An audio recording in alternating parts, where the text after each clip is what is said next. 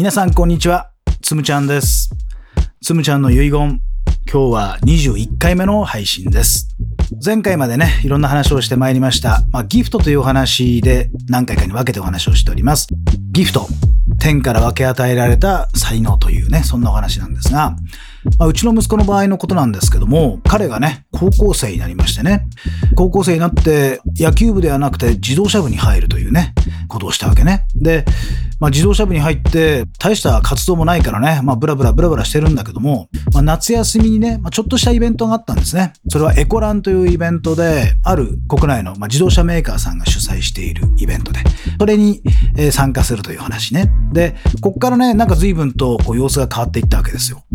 そのエコランというイベントに参加して、そのイベント自体は、まあそんなに結果も出なかったし、何か彼に大きな影響を与えたってわけではないんだけども、その時ね、併設されていた、そのイベント会場に併設されていた博物館、そこにね、主催しているメーカーのね、まあ創業社長、日本を代表する偉人ですね。まあ、職人と言ったらいいですかね。まあ、そういう技術者としてはもう憧れのもう人みたいな方がいらっしゃるんですけども、その方のまあエピソードにね、いくつか触れて、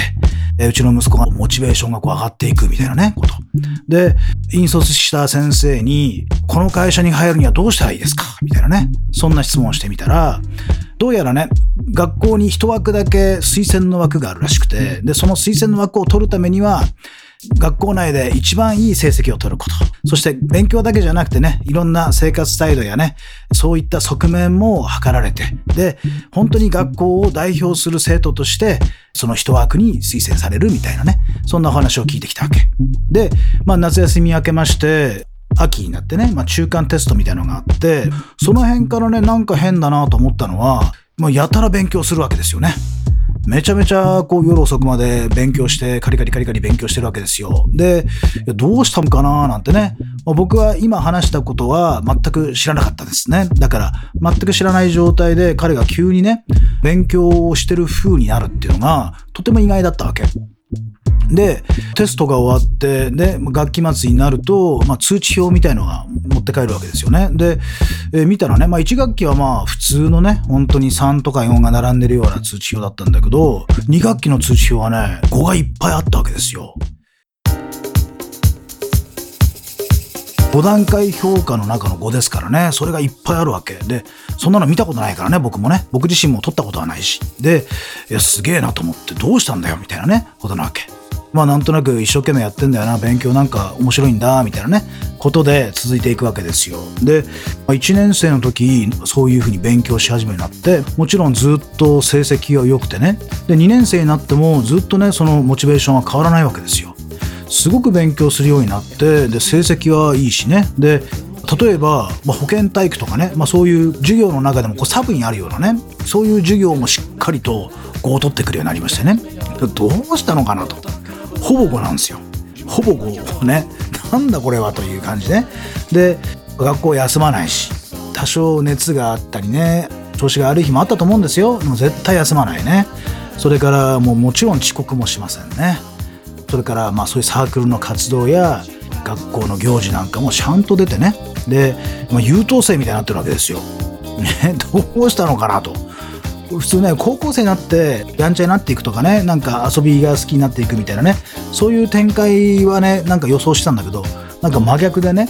中学まではなんとなく勉強も大したやんねえしねなんかゲームばっかりやってるような子だったのが高校に入ってから急にねこんな風に優等生になっていくっていうのはねなんか僕の中で不思議でしょうがなかったわけですよ。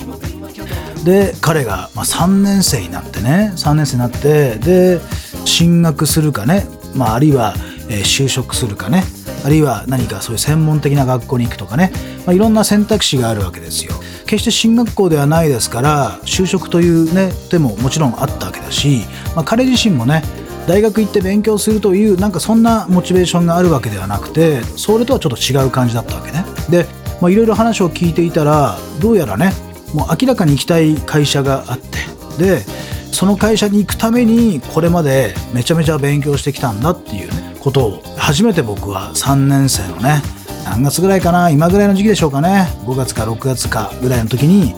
僕は初めてそれを聞いたんですね。だから頑張ってきたんだと思ったわけ。あその会社に入りたいのかって。そうだったのかって聞いたわけね。で、さっき話したみたいに学校で一番いい成績を取らなければいけないと。学校を代表するそんな生徒にならなければいけない。んだっていうことね。で、それが取れると推薦枠がもらえるという、そんなことだったわけ。で、成績がまあだんだんだんだんね、まあ、出揃ってきて彼の成績もすごく上がっていてで結果的にどこまで行ったかというとね学年でね2番目だったんですね。うん。でどうやらねどうしても勝てない。どうしてもその子を追い越せない。めちゃめちゃ優秀な生徒さんが1人いたみたいで。でどうやらその子も同じようにその会社のその推薦をどうやら希望しているということだったわけ。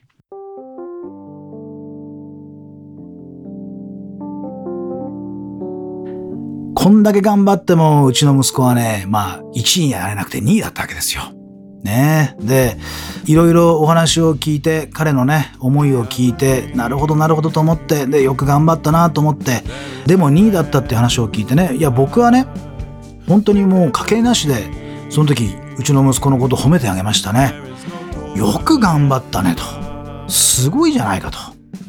いや、この2位はね、もうほぼ1位だと。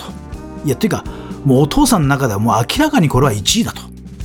これ以上のものはないんだ。よくやったと。家計なしで僕はその時褒めてあげました。で、その希望の会社にね、推薦枠をもらえなくてもいいじゃないかと。これもね、君の運命なんだからと。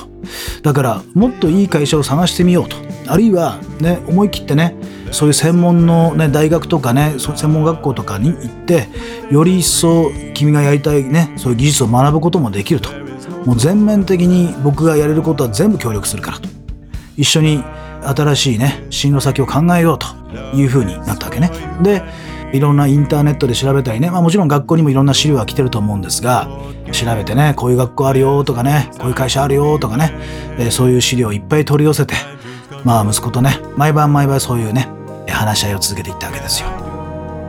で、夏休みになりましてね、面接とかね、始まりますよね。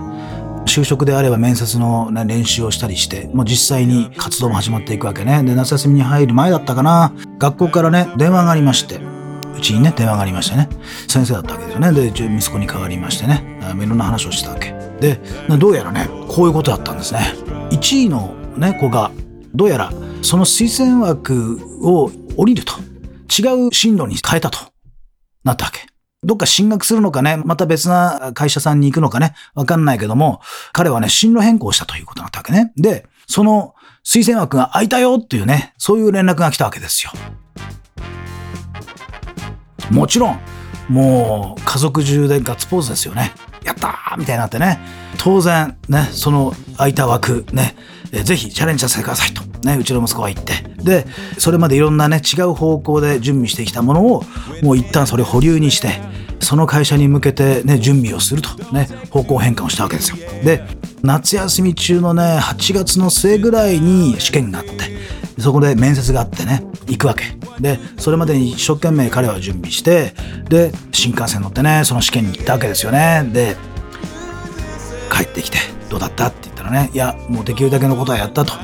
面接でもね、どんな話できたって言ったらね、やっぱり自分のこの会社にどうして入りたくなったかっていうね、そういうエピソードを話したら、すごく興味深そうに聞いてくれたよって言ってました。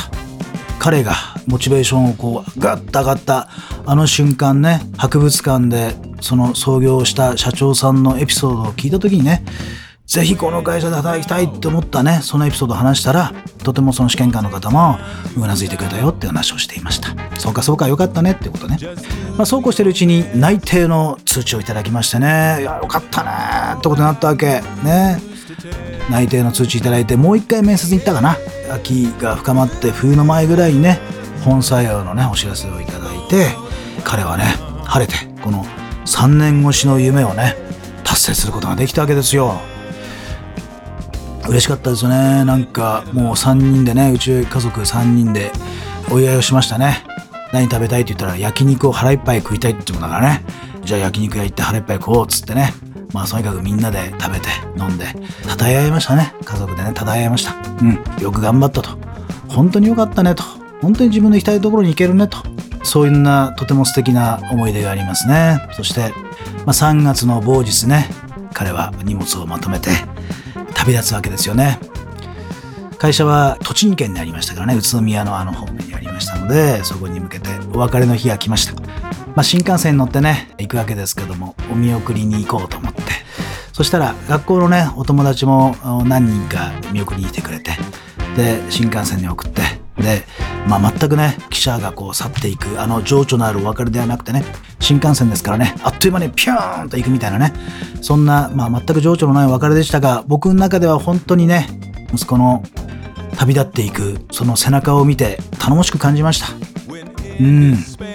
自分の好きなことをやれるっていいなって。やりたくてやりたくて一生懸命頑張っていた3年間報われたねと。本当にそんな思いでね、その新幹線が視界から消えていくのを見ました。まあ、あれからもう随分経って彼もね、会社の中で、まあ、中堅のようなね、立場になったのかな。もう若手ではないね、きっとね。中堅のような立場になっていて。で、今もね、自動車メーカーの仕事をして、研究開発部にいて、今はエンジンのね、製作の開発チームにいるそうです。まあ、今もね、ハイブリッド車とかね、まあ、いろんな EV 車とかありますが、そのプロジェクトチームにいて、日々ね、本当に忙しいと。だけど、とてもやりがいのある仕事なんだって言ってね、頑張っている日々を過ごしています。子供の頃からそういえばずっとずっとサインは出てたなってずっとずっと子供の頃から車が好きでとにかく車のことに夢中になってずっとそれを向かってねそっちの方向いてきてたんだなと思います彼はだから本当に自分が向いているところに行ったんだなと思いますこれからもね、うん、そういう職場で、ね、いろんな試練を乗り越えて貢献できるようなねそんな大人になってほしいなというふうに心から願っております。うちの息子のギフトのお話きっと今聞いている皆さんも何かギフトを持って生まれているしね。それからあなたのお子さんも必ずギフトを持って生まれています。できっとそれが見つかってそこに向かっていく時に人間はね本当に幸せなハッピーな瞬間をきっと味わえるんじゃないかなと思います。ぜひぜひそんな風に応援してあげてほしいなと思います。つむちゃんの遺言今日も最後まで聞いていただいてありがとうございました。